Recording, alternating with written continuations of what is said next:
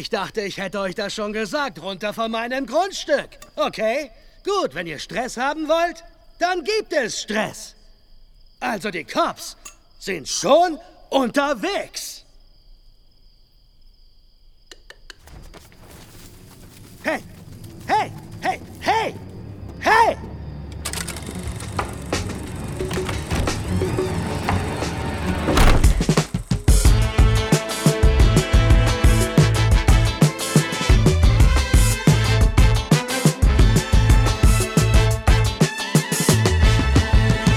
Ihr hört Shots, den kritischen Filmpodcast von Detektor FM. Heute mit Daniel Schröckert. Hallo, hallo, schönen guten Tag.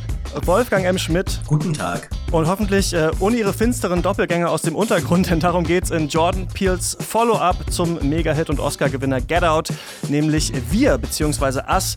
Ich bin Christian Eichler. Hi.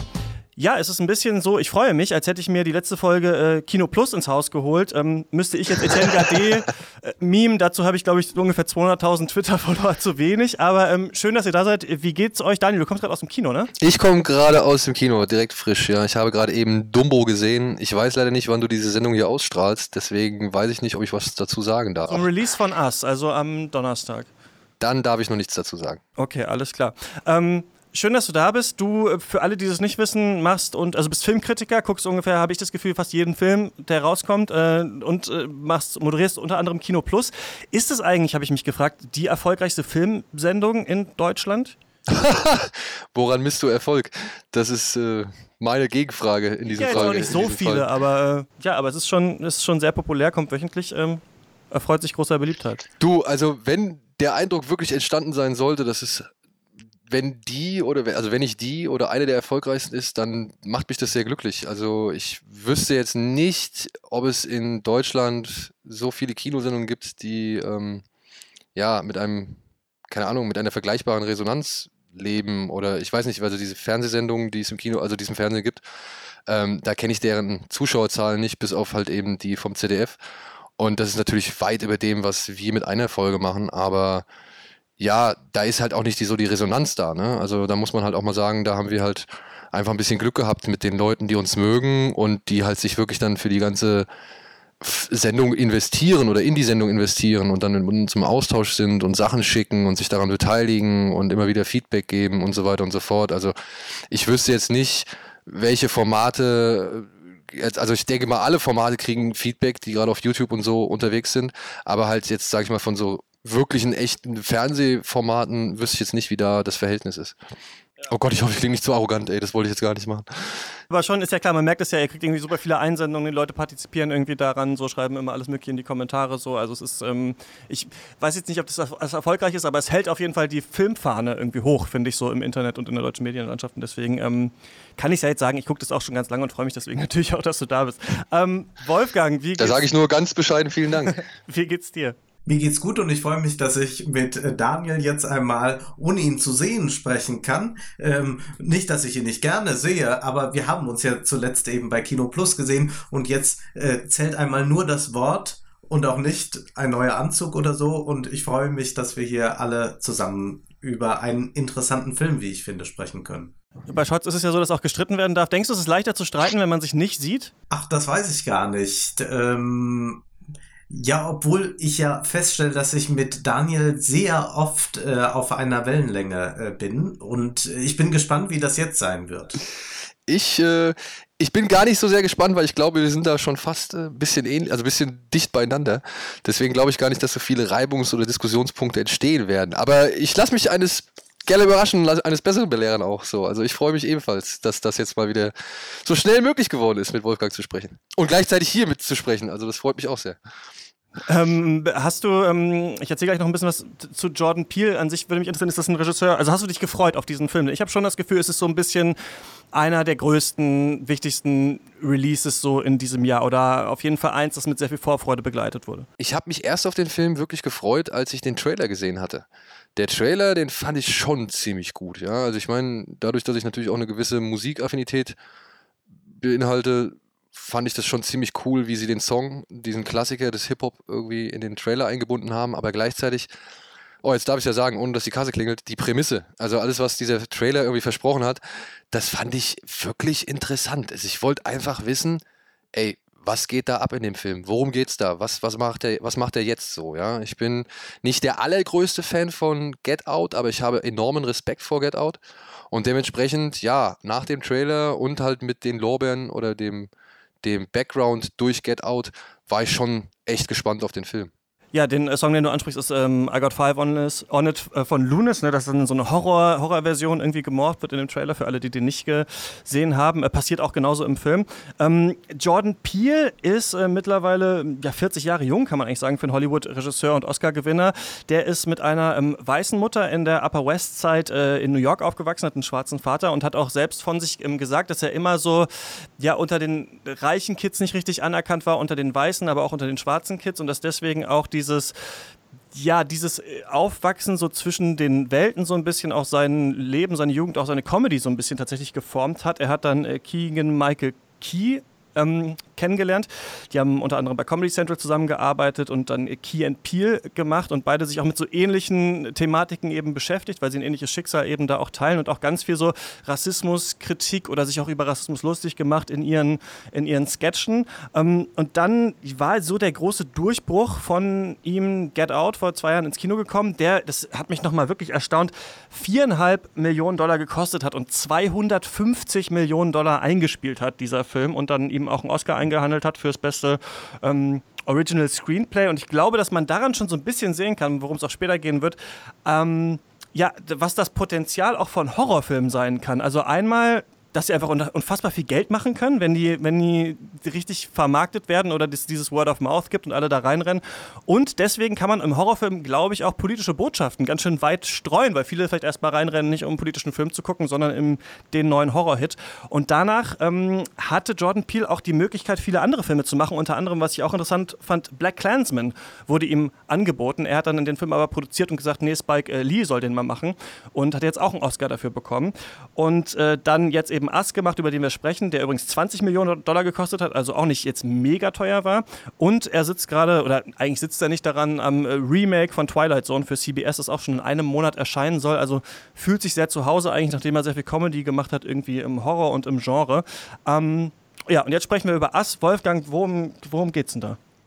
Der Film beginnt, wie er banaler nicht beginnen könnte.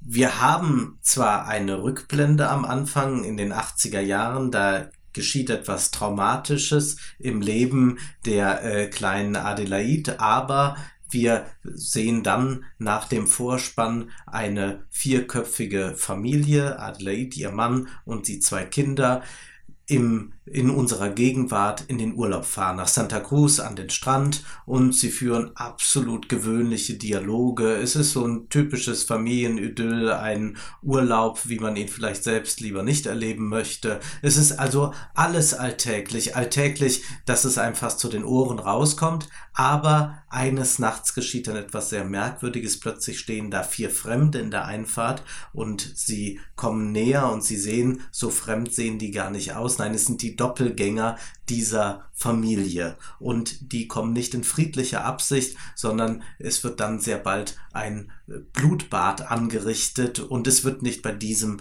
einen Blutbad bleiben. Es ist also dann ein sehr klassischer Horrorfilm, kann man sagen, aber es gibt, es gab diese Rückblende und es gibt noch einige andere Erklärungen. Es gibt durchaus ähm, eine andere äh, Grundlage für diesen Horror. Also wir haben hier nicht einfach nur äh, einen Splatterfilm vor uns, der einfach uns eine äh, Schaulust äh, macht auf das Morden und Abschlachten. Nein, das Ganze hat eine soziale Komponente, könnte man sagen. Also wieder einmal hat Jordan äh, Peele hier einen ja sehr äh, philosophisch-soziologischen Ansatz, äh, mit dem er diesen Horror ausstaffiert.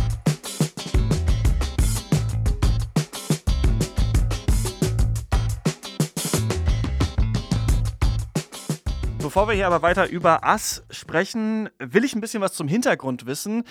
Denn Jordan Peele hat ja diesen Film gemacht und Get Out äh, war ja in aller Munde vor zwei Jahren als besonders politischer Horrorfilm.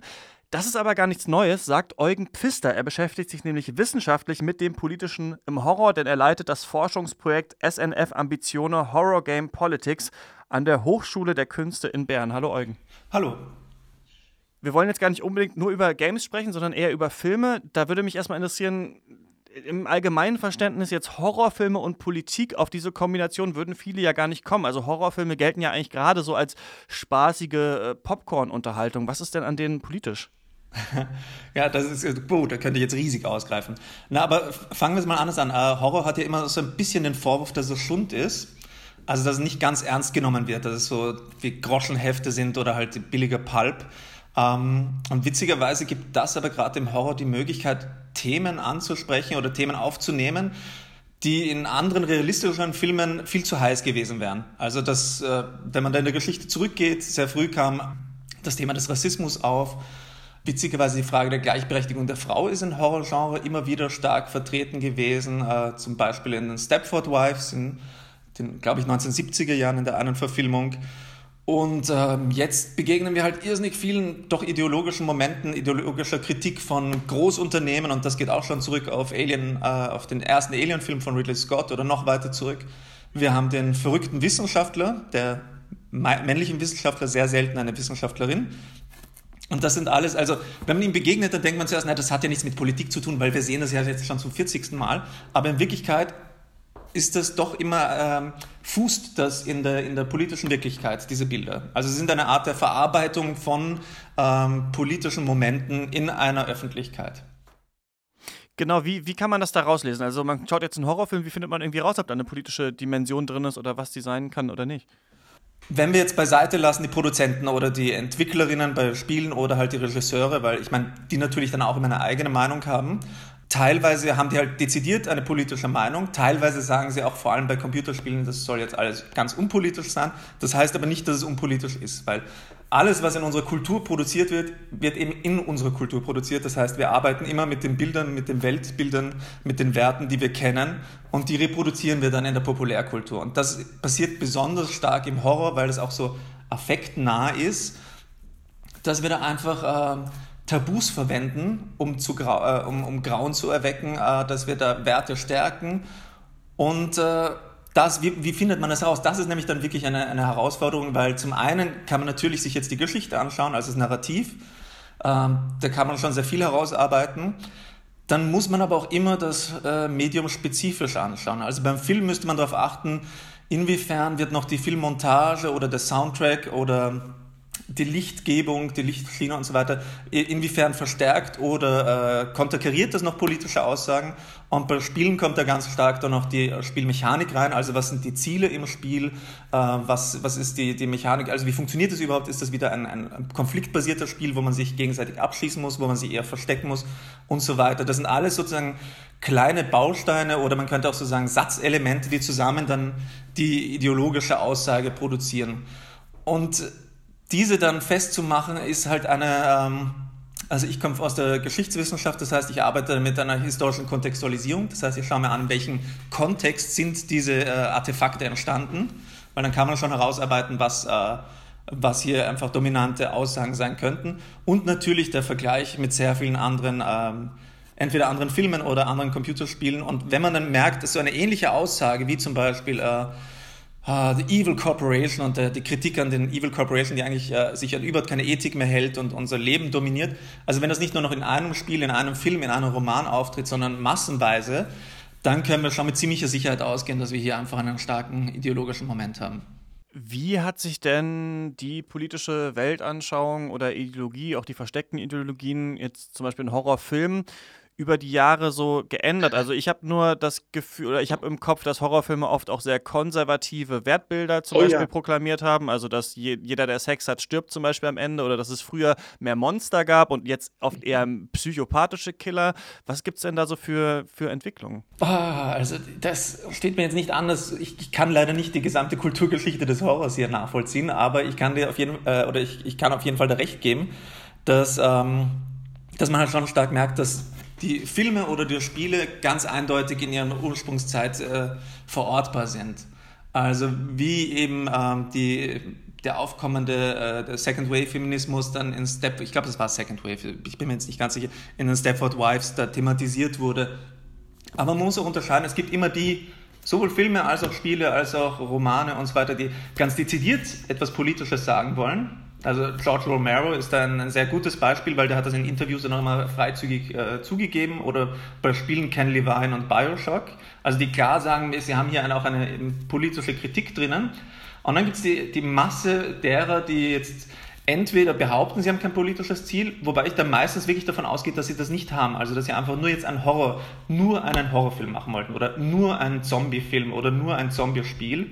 Ähm, da haben wir dann, ähm, wenn man von Diskursen redet, einfach, da kommen dann die dominanten Aussagen durch. Also wenn jetzt nicht ein Entwickler, eine Entwicklerin gezielt etwas sagen will, dann heißt es aber nicht, dass keine Aussage mehr drinnen ist, sondern dann wird einfach das übernommen, was gerade so dominant äh, in der Gesellschaft herumschwirrt oder äh, und das sind dann tendenziell eher konservative Aussagen. Also so wie du es gesagt hast mit dem, ich habe mir jetzt wieder angeschaut, die Neuverfilmung von Freitag der 13. Da hat man ja dann, also da haben die Entwickler jetzt, äh, die, die äh, Regisseure und so jetzt nicht gesagt, sie wollen was Politisches machen, also nicht so wie Jordan Peele in Get Out, sondern die wollten halt nur einen Horrorfilm machen. Was ist rausgekommen? Eben diese starke Kritik äh, an, an vorehelichen Geschlechtsverkehr zum Beispiel, die ja schon fast irgendwie altertümlich gewirkt hat.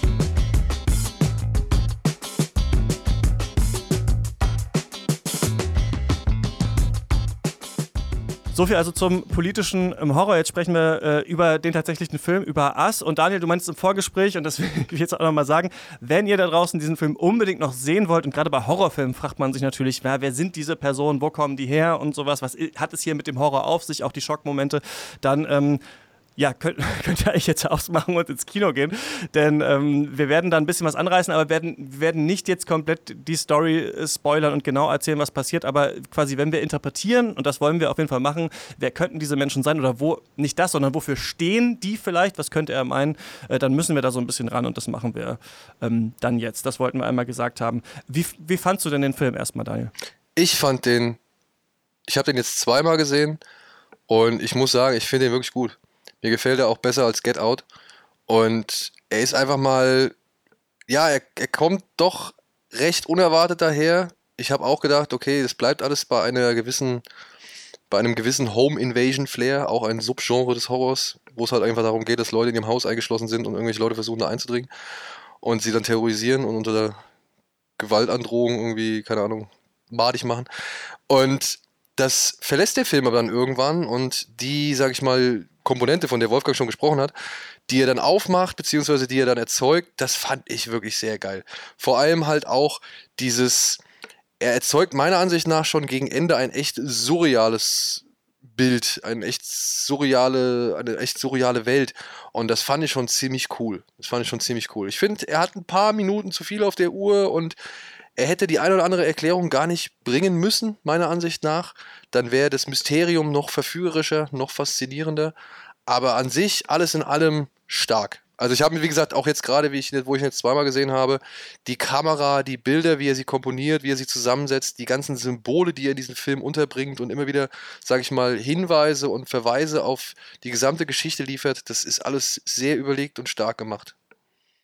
Ja, das hätte, mich nämlich, das hätte mich nämlich, da würde ich gleich direkt mal nachfragen wollen, das hätte mich nämlich interessiert, weil ich jetzt auch viel gelesen habe, dass so viel äh, ganz kleine Symbole, Nuancen in diesem Film drin sind, die ich beim ersten Mal jetzt gar nicht alle gesehen habe und das, deswegen finde ich es interessant, dass du ihn zweimal gesehen hast. Also du würdest auch sagen, das stimmt. Also hier sind viele tatsächlich Bilder, die schon auf Dinge hinweisen, die später passieren und so tatsächlich. Auf jeden Fall, also wirklich auf jeden Fall. Man, man, keine Ahnung, da rennt die Tochter am Anfang, wenn der Vater sein Boot vorführt, das ist noch ziemlich zu Beginn des Films, sie hat schon so ein Kaninchen auf dem T-Shirt.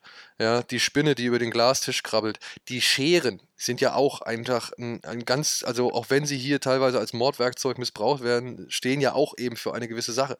Und das fände ich zum Beispiel, das ist einfach eine coole Überlegung. Das fand ich schon damals bei Get Out so cool. Der hat sich ja nicht, nicht umsonst dabei gedacht, diese Kaffeetasse, äh, diese Teetasse von der, von der Mutter irgendwie so äh, präsent in Szene zu setzen. Das hat ja eine bestimmte Bedeutung, das drückt ja etwas aus. Das, das ist ja quasi auch schon eine Metapher für Klassenstand und so weiter. Und äh, hier diese Scheren, ja, ich habe mich gefragt, warum die alles mit diesen Scheren darum machen. Und wenn man sich halt die Bedeutung der Schere irgendwie mal einfach vor Augen führt, ist das schon wieder ziemlich cool, weil man führt etwas zusammen, um etwas auseinanderzubringen. Ja, und das ist ist ja in diesem Film halt auch wieder ein immanentes Thema. Und einfach diese ganzen Kleinigkeiten, das finde ich schon sehr beeindruckend. Wolfgang, wie war es bei dir? Mich hat der Film auch sehr beeindruckt. Ich war aber auch schon ein sehr großer Fan von Get Out und fand das wunderbar, dass man hier nicht einen Horrorfilm hat, der nur mit Referenzen gekonnt spielt, sondern der wirklich überlegt, was kann man damit anfangen, wie kann man sozusagen mit Filmreferenzen anfangen zu denken, weiterzudenken, über etwas hinauszugehen. Und genau das tut er jetzt in Us, in Wir erneut. Und das Großartige ist, dass diese Symbole natürlich äh, ein beliebtes Spiel sind bei Horrorfans, dass man natürlich schaut, wofür steht das? Hasen kommen vor, Hase meint das die Auferstehung oder so. Man kann diese Spielereien gerne mitspielen. Man wird am Ende nicht jedes Rätsel wahrscheinlich lösen können. Das ist nicht darauf angelegt. Aber zumindest schafft er es so, das Ganze stark zu verdichten und dann auch eigentlich so eine enorme Relevanz herzustellen, die dieser Film hat, weil das ist ja oft das, was man bei Horrorfilmen nicht so empfindet. Man findet das äh, mal amüsant, mal spannend, aber dass man wirklich sagen kann, das ist jetzt für uns, für unsere Gesellschaft, für die Welt relevant. Das ist nicht so häufig, dass man das denkt bei einem Horrorfilm. Und bei Jordan Peele, bei Us, tut man das jetzt äh, ganz äh, äh, und man möchte auch sozusagen anfangen, diesen Film anders zu sehen. Der lädt dazu ein, dass ja. man äh, interpretiert. Man sitzt nicht einfach nur da, ich möchte jetzt nett unterhalten werden. Also da macht dieser Film sehr schnell einen Strich durch die Rechnung, sondern dieser Film aktiviert eigentlich den Zuschauer zum Denken und das ist ja per se schon mal etwas Gutes. Du hast es jetzt gesagt, aber was ist denn die Relevanz, dieses, die dieser Film für dich hat? Wir haben Doppelgänger und wir fragen uns natürlich, wer sind die? Es fällt in einer Szene dann der Satz, wir sind Amerikaner. Das heißt ja etwas. Das heißt erst einmal nichts, weil man sagt, ja gut, wer, wer sollen sie sein? Aber das bedeutet, sie sind vielleicht so etwas wie die andere Seite des amerikanischen Traums oder das, was in der Regel verdrängt wird, was ausgeblendet wird, was aber ein Horrorfilm, weil er eben das Verdrängte nach oben holt, eben sichtbar machen kann. Das ist ein Teil der Relevanz. Zugleich ist es natürlich auch geschickt zu sagen, ich besetze, äh, nehme eine schwarze Familie, vierköpfige Familie, und natürlich gibt es jetzt diesen Rezeptionsreflex, dass man gleich sagt, oh, das muss wohl ein Film über Rassismus sein. Und man merkt aber, dass man sozusagen mit diesem Rezeptionsreflex nicht weiterkommt, sondern man, man sieht hier eigentlich eben eine sehr, sehr gewöhnliche Familie, so dass man sagen muss, was der Peel hier macht, ist eigentlich ein Kino, das fragt, wenn viel schon erreicht ist, ist dann eigentlich alles erreicht? Wie geht es dann weiter? Oder wo lauern die neuen Feinde? Und sehen die neuen Feinde nicht vielleicht genauso aus wie ich. Und da fängt eigentlich das Denken an und das dann eben zu verbinden mit Referenzen. Zum Beispiel sehen wir Steven Spielbergs äh, Der weiße Hai äh, auf einem T-Shirt. In diesem Film von Spielberg geht es ja auch darum, über, um so eine kollektive Angst, die überwunden werden muss. Da gibt es noch ein äh, externes Ungeheuer, ein exotisch monströses Außen, äh, das man besiegen will, um dann wieder bei sich selbst zu sein. Aber das monströse Ungeheuer in äh, ähm, Ass, das sieht eben ganz genauso aus wie wir und sagt auch noch, wir sind Amerikaner. Und da beginnt ja dann die hohe Zeit des Denkens im Kino. Und vielleicht jetzt gerade mal in Bezug auf, auf Jaws, der ja wirklich prominent als T-Shirt durch die Gegend getragen wird.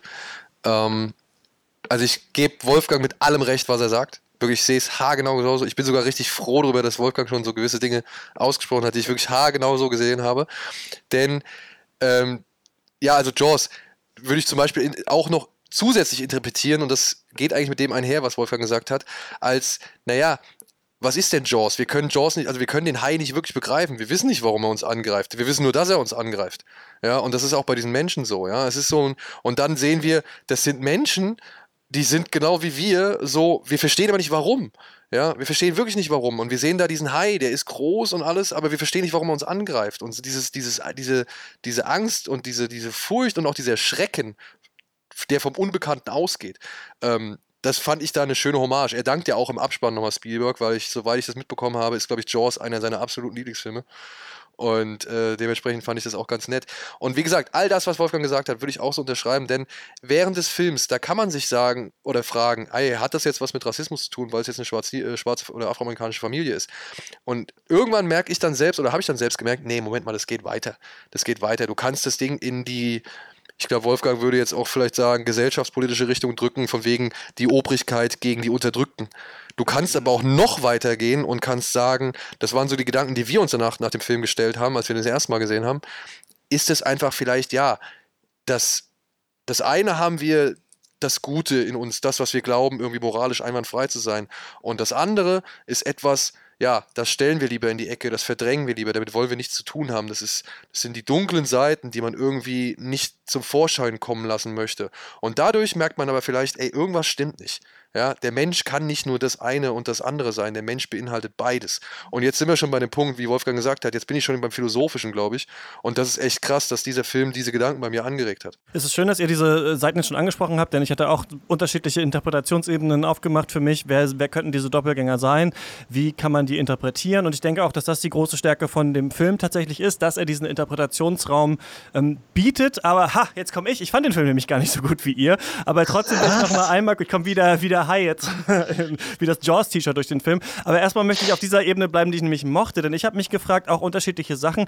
Eine Sache, die ich ganz clever gefunden hätte, wäre, soll das die Arbeiterklasse sein? Also sind sie quasi so reich, dass jetzt quasi so die, die es, ist, es ist eine Art Klassenkampf? Das fände ich ganz clever, weil dann könnte man, wenn man wollte, Jordan Peele hier auslegen, dass er mit Get Out so einen Film gemacht hat, der eher identitäts politisch ist, der eher so um diese Repräsentationsdebatte geht und jetzt einen neuen Film macht, wo es eher so um diesen Klassenkampf geht, was ja so zwei Sachen sind, die oft auch von der Linken so gegeneinander ausgespielt wurden. Ja, ihr seid für Repräsentation, aber ihr seid gar nicht für die Arbeiterklasse und so weiter, könnte man so auslegen.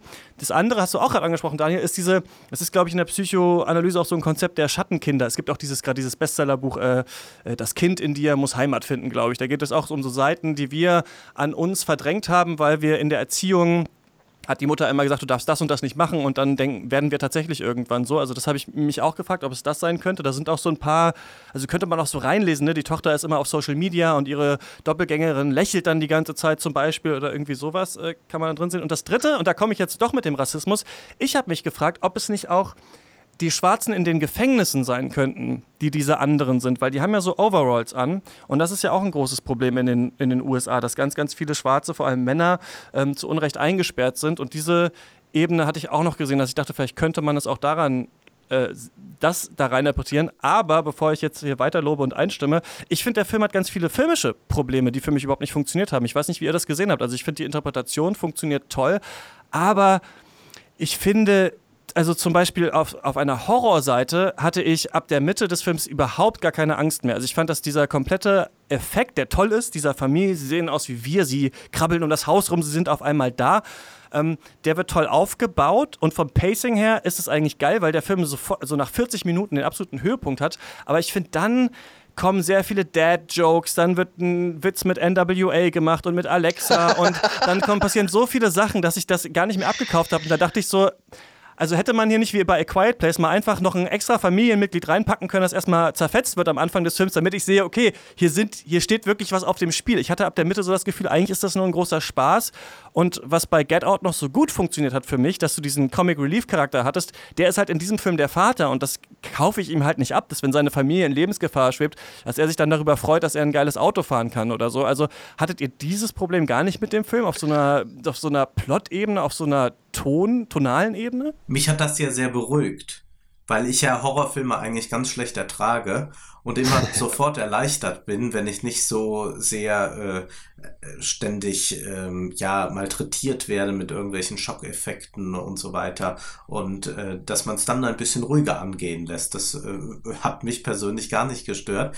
Ich sehe das Problem, das du da umreißt, aber würde sagen, dass es eben, glaube ich, bei einem solchen Film, der dann doch auf was sehr anderes abzielt, nämlich auf diese zum Beispiel drei Interpretationsmöglichkeiten, die du da angedeutet hast und die vermutlich alle nicht falsch sind, dass man das dann vielleicht auch gar nicht mehr so braucht. Den Horror meinst du? Naja, braucht man, äh, braucht man überhaupt dann noch dieses, äh, dass man jetzt so unglaublich ähm, erpicht darauf ist, zu sehen, wie die wirklich um ihr Leben rennen und dass es noch viel knapper ausgeht und dass es noch viel gefährlicher ist, sondern ist nicht eigentlich das viel Spannendere, dann eben zu sehen, was steckt eigentlich dahinter, was kann das bedeuten? Denn so ist es ja nun auch bei äh, vielen interessanten Filmen, dass es doch nicht wirklich dann äh, mehr darum geht, also äh, wie die Vögel jetzt, äh, sind die jetzt bei, bei Hitchcock wirklich so, so sehr gefährlich? Also viel interessanter ist ja das Phänomen an sich. Ja, aber ich finde schon, dass man immer schon noch ein bisschen, weil er kommt ja daher und sagt, ich wollte jetzt eigentlich auch unmissverständlich klar machen, hier einen Horrorfilm inszeniert zu haben. Und also ich, ich kann ähm, da tatsächlich alle, also ziemlich viele Punkte nachvollziehen. Und aber ich sehe es dann auch wie, wie, wie Wolfgang, wenn ich dann so aus dem Film rausgehe, ähm, wie ich aus dem Film rausgegangen bin, dann fand ich das im Nachhinein nicht mehr so schlimm. Ja, ab dem Moment, ab dem sie aus ihrem eigenen Haus fliehen ja. und, sag ich mal, wir halt eine andere Variante dieser Doppelgänger sehen, die halt ebenfalls das gleiche macht, was die anderen schon machen wollten, ähm, da gerät der Film meiner Ansicht nach auch tonal ein bisschen ins Schlingern und auch was das Tempo angeht, da steht er ein bisschen auf der Stelle, weil wir erleben eigentlich quasi zweimal die gleiche Situation, nämlich Doppelgänger kommen zu einer Familie nach Hause und haben Übles im Schilde. Und ja, das ist auch für mich der, die Phase, wo man am ehesten hätte einkürzen können. Ich glaube, sie ist für ihn wichtig, um zu zeigen, dass es halt eben nicht nur auf die eine Familie gemünzt ist, sondern eben ein, ein größeres Phänomen. Und zum anderen, ja, ich, mich hat jetzt auch beim zweiten Mal der Humor da etwas gestört. Ich kann mich nicht, ich, ich störe mich nicht so sehr an diesem NWA-Song. Das fand ich jetzt äh, nicht so schlimm. Ich fand das eigentlich einen ganz netten Gag in, sage ich mal, Richtung Alexa. Was mich eher gestört hat, war die Diskussion, wer fahren darf, weil er so und so viele Leute umgebracht hat. Das fand ich ein bisschen too much, oder nee, was heißt das fand ich too much, weil da geht nämlich so jegliche Bedrohung fast flöten, die von diesen Leuten ausgegangen ist. Ja, weil wenn es einfach nur so leicht ist, hey, hey, hey, ich, ich, ich meine, man muss ja wirklich zusagen, ist eine Teenagerin, die zum ersten Mal einen Menschen umgebracht hat und äh, die, ja, sich darüber fast noch freut, das fand ich ein bisschen, ja, daneben. Sagen wir so. Was sagt ihr denn so. zu meinem nächsten äh, Kritikpunkt, dass auf narrativer Ebene eigentlich die komplette Story an, also äh, an zwei Stellen im Film kommt eigentlich ein Charakter und erklärt eigentlich, was die Handlung ist. So, also viel, dieser alte Motto, eigentlich Show, Don't Tell, wird eigentlich in vielen, also klar, der Film lässt so viel Raum zur Interpretation, aber eigentlich gibt es äh, in der Mitte eine Szene, in der erklärt wird, ah, okay, so ist es, und dann gibt es am Ende nochmal eine Szene, ach nee, so war es eigentlich. Und das fand ich auch total faul eigentlich vom Film. Puh. Hm. Nee, da, die in der Mitte sehe ich nicht so. Ich, wenn wir jetzt dieselbe meinen, sehe ich das nicht so gravierend. Da fand ich einfach, da hat sie zu sehr in Metaphern gesprochen, wenn wir wirklich die gleiche Szene meinen. Und ja, am Ende, wie gesagt, da habe ich ja vorhin schon gesagt, da hätte er auch ein bisschen weniger erklären können und sollen eigentlich meiner Ansicht nach. Dann wäre das Mysterium noch etwas verführerischer. Ja, er neigt ein bisschen sehr zur Erklärung, aber wir können uns dann doch am Ende fragen, was haben wir denn überhaupt erklärt bekommen? Und dann merken wir doch, ja, irgendwie auf einer Plot-Ebene kann man das irgendwie dann so ein bisschen hinbiegen, aber doch nicht wirklich befriedigend. Also muss man selbst wieder in die Interpretation einsteigen. Und das ist vielleicht äh, ein Trugschluss, nur weil die uns da etwas äh, erzählen wollen, dass wir damit sozusagen den Film fassen können. Ich glaube, man muss vielmehr dann auf die symbolische Ebene dennoch gehen gehen und kann sich dann auch fragen, warum eigentlich diese blöden Witzchen und gerade diese Vaterfigur ist ja äh, vollkommen entsetzlich. Also auch wenn äh, die Frau dann versucht, ihm zu offenbaren, dass sie in der Kindheit ein traumatisches Erlebnis hatte, dann agiert er ja auch nur, wie das ein Comedian machen würde.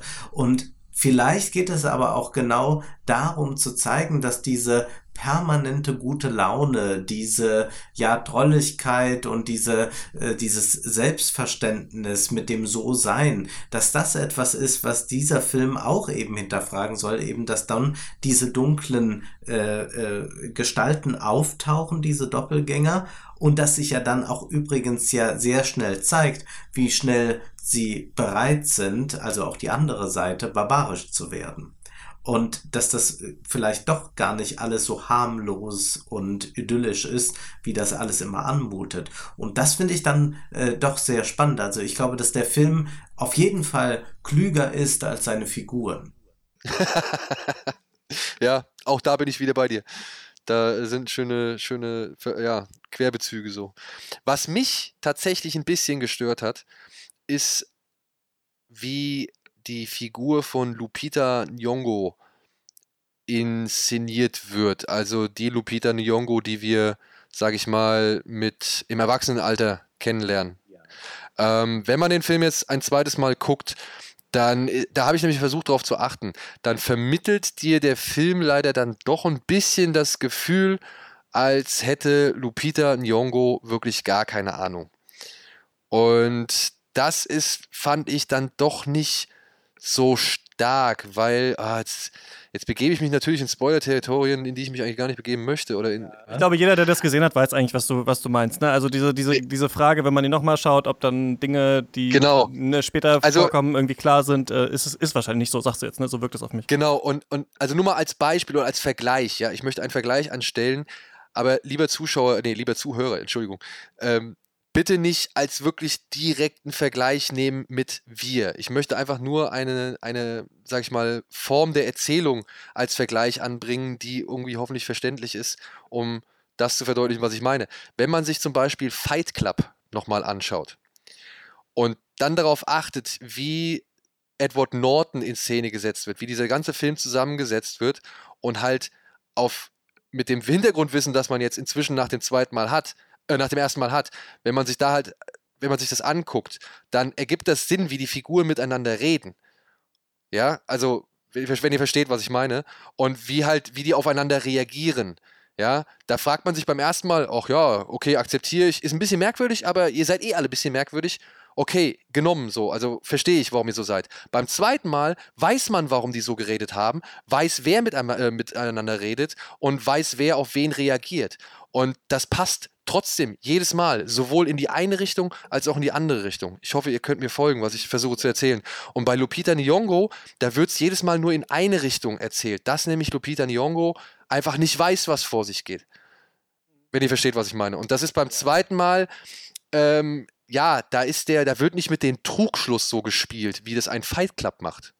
Ist das verständlich, was ich damit sagen möchte? Total. Das ist für mich auch wieder ein weiteres Problem, dass, dass der Film hat, dass ich das Gefühl hatte. Also, ne, bei mir sind das, wenn man da was reininterpretieren möchte, dann gibt einem der Film hier eine Masse zur Interpretation. Dann kann man sich überlegen, ja, ist es vielleicht das, ist es vielleicht das, ist es vielleicht das. Mein Problem ist aber, dass eigentlich auf narrativer Ebene diese Interpretationen nirgendwo wirklich gut verzahnt sind. Also für mich sind das eigentlich zwei Filme. Der ganze Interpretationswust, dann ein bisschen guter Horror am Anfang und dann eigentlich viel, was ich eigentlich ein bisschen draufgeflanscht fand und was ich so ein bisschen auch ich habe das Gefühl, viele Filme sind heutzutage so, werden so gemacht, um dann Memes zu sein. Dann hat man noch eine Szene, die sieht aus wie aus dem Kendrick Lamar Musikvideo, dann hat man noch das, äh, was am Ende passiert und so ein bisschen wie auch bei Captain Marvel. Da kann sich jeder so seine Szene raus, rausholen. So ein bisschen hatte ich das Gefühl, ähm, dass das hier bei diesem Film auch so ist und ich ein paar Seiten mochte, aber ich nicht das Gefühl hatte, dass sowohl auf erzählerischer Ebene als auch auf Spannungsebene als dann auch die Interpretation so ineinander greift. Das wäre mein Fazit dazu. Deswegen würde ich äh, ähm, sagen, dass man den Film nicht gesehen haben muss, aber diese Frage stelle ich jetzt euch und ich kann mir natürlich die Antwort schon denken. Wolfgang, äh, muss man diesen Film gesehen haben?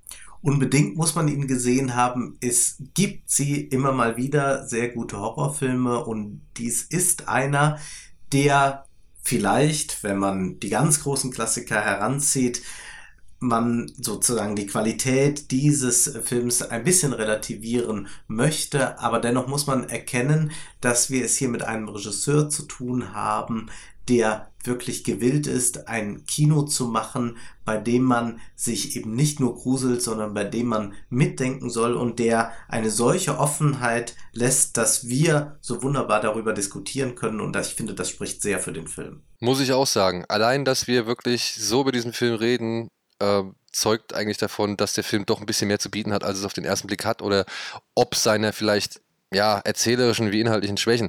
Und ich würde dein, deine, dein Fazit nur insofern ein bisschen kontern wollen, indem ich sage, naja, aufgrund der ganzen Symbolik und wenn man sich das wirklich alles mal durchguckt, auch was, welche Rolle das Ballett spielt, ja, das ist ja auch nochmal ein ganz immanenter äh, Moment in diesem Film, wenn man sich die Bedeutung des Balletts vor Augen hält und so weiter, wie das dann wirklich alles mit da reinspielt und verwoben ist, da muss ich auch sagen, das ist eine der, sag ich mal, doch seit längerer, na, nach einiger Zeit wieder der eine der durchdachtesten und gleichzeitig halt, äh, ja, Kopfkino ankurbelsten äh, Horrorfilme, die man in letzter Zeit gesehen hat. Auch wenn der Horrorfaktor sich ab einem gewissen Moment im Grenzen hält. Ass von Jordan Peele ist ab heute in den deutschen Kinos. Außerdem ähm, gibt es noch äh, Free Solo unter anderem. Daniel, hast du den gesehen? Den habe ich gesehen, ja. Oscar-prämierte Doku, Hat's, wie fandest du den? Ich fand den gut. Also der Anfang hat sich meiner Ansicht nach ein bisschen gezogen. Es gibt auch eine inhaltliche Entscheidung. Das wird halt ziemlich. Also seine Freundin, die Freundin dieses Free Climbers, die wird halt doch in dem Film ein bisschen prominenter ins Licht gesetzt, aber meiner Ansicht nach dann doch nicht so prominent, als dass ich sie nur als mentale Bremse irgendwie wahrnehme und nicht wirklich als ja komplett eigenständige Person. Ich weiß, warum die da ist. Ich weiß, dass die halt schon dieses emotionale Dilemma irgendwie auch vermitteln soll. Aber weswegen diese Dokumentation eigentlich für mich gewinnt, ist dann wirklich dieser Aufstieg, der da dokumentiert wird. Das ist mit, ja, das sind mit so die spannendsten 30 Minuten, die ich so lange im Kino gesehen habe. Also es war wirklich beeindruckend von der Inszenierung her, von den Bildern her und eben was dieser Mann da macht. das ist wirklich krass. Habe ich noch auf der Liste, habe ich noch nicht gesehen. Äh, mich würde aber auch, hast du Iron Sky 2 auch schon gesehen? Ja, habe ich gesehen. Das würde ich auch gerne mal deine Meinung zu wissen. Ähm, ja, es tut mir leid. Ich bin wirklich, ich bin ja echt ein Trash-Freund so, ja. Aber also dieser Film hat einen einzigen Gag, der wurde um eine einzige Idee, um ein einziges Bild gestrickt. Das ist Adolf Hitler auf einem Tyrannosaurus Rex, der Sieg Heilmutterfickers wünscht. Und das hat man im Trailer gesehen und dann reicht es auch, wenn man den Trailer gesehen hat, weil ansonsten ist da wirklich, da funktioniert nichts meiner Ansicht nach. Ja, die Mondnazis haben sie komplett rausgenommen, das heißt, der Film verliert seinen größten Selling Point. Es ist eine 0815 Abenteuergeschichte, die da reingequetscht wird. Es sind ja Tricks, die so zwischen halb gut und ja, halb möchte gern scheiße sind. Und die Gags funktionieren nicht, die Handlung, beziehungsweise die, die, die, äh, da gibt es so eine, so eine Rahmenhandlung, nee, da gibt so, so, so, so ein Running Gag in Form von, ja, Steve Jobs-Jüngern und so Apple-Jüngern und so weiter. Es gibt Gags auf Mark Zuckerberg und so und es fühlt sich halt alles so veraltet an. Es fühlt sich, es fühlt sich wirklich alles so veraltet an und das ist alles so kalkuliert und es wird auch nicht gesplattert, was ich bei so einem Film dann halt schon ein bisschen erwarte. Es tut mir leid, aber da sehe ich das halt eigentlich so, für jemanden, der mit Trauma und so aufgewachsen ist, ist das ein Witz. Es ist wirklich ein Witz. Und letztendlich frage ich mich, warum soll ich mir diesen Film angucken? Es kommen keine Mondnazis vor. Es, äh, es gibt uralt Gags, die man schon seit 2000, keine Ahnung, 12 nicht mehr bringt, so. Und alles andere ist halbgar bis, ja, belangweilig. Und es war für mich eine völlige Enttäuschung. Also wirklich einer der schlechtesten Filme, die ich in diesem Jahr bisher gesehen habe. Klingt so, als würde man nach Jahren nochmal einen Nine-Gag äh, auf, aufmachen. Ähm, ja. Daniel. Lieber nochmal Kung Fury gucken. Also. Danke, dass ihr, danke, dass ihr da wart. Dankeschön. Dankeschön für die Einladung. Vielen Dank. Und ähm, wir hören uns bei Shorts auf jeden Fall in der nächsten Woche wieder. Da reden wir über den äh, letzten, vermeintlich letzten Robert Redford-Film, ähm, The Old Man and the Gun, ein Gauner und Gentleman. Und ähm, bis dahin äh, könnt ihr diesen Podcast natürlich, diesen noch jungen Podcast natürlich abonnieren, fünf Sterne auf iTunes geben, wäre nett. Und natürlich äh, die Filmanalyse und Kino Plus gucken. Heute ja auch die neue Folge, auch wieder kann man sich auch nochmal zwei Stunden, nicht ganz zwei Stunden, aber vielleicht wahrscheinlich auch nochmal eine halbe Stunde zu Ass anhören. Das ist, war's von uns. Bis zum nächsten Mal. Ciao. Tschüss.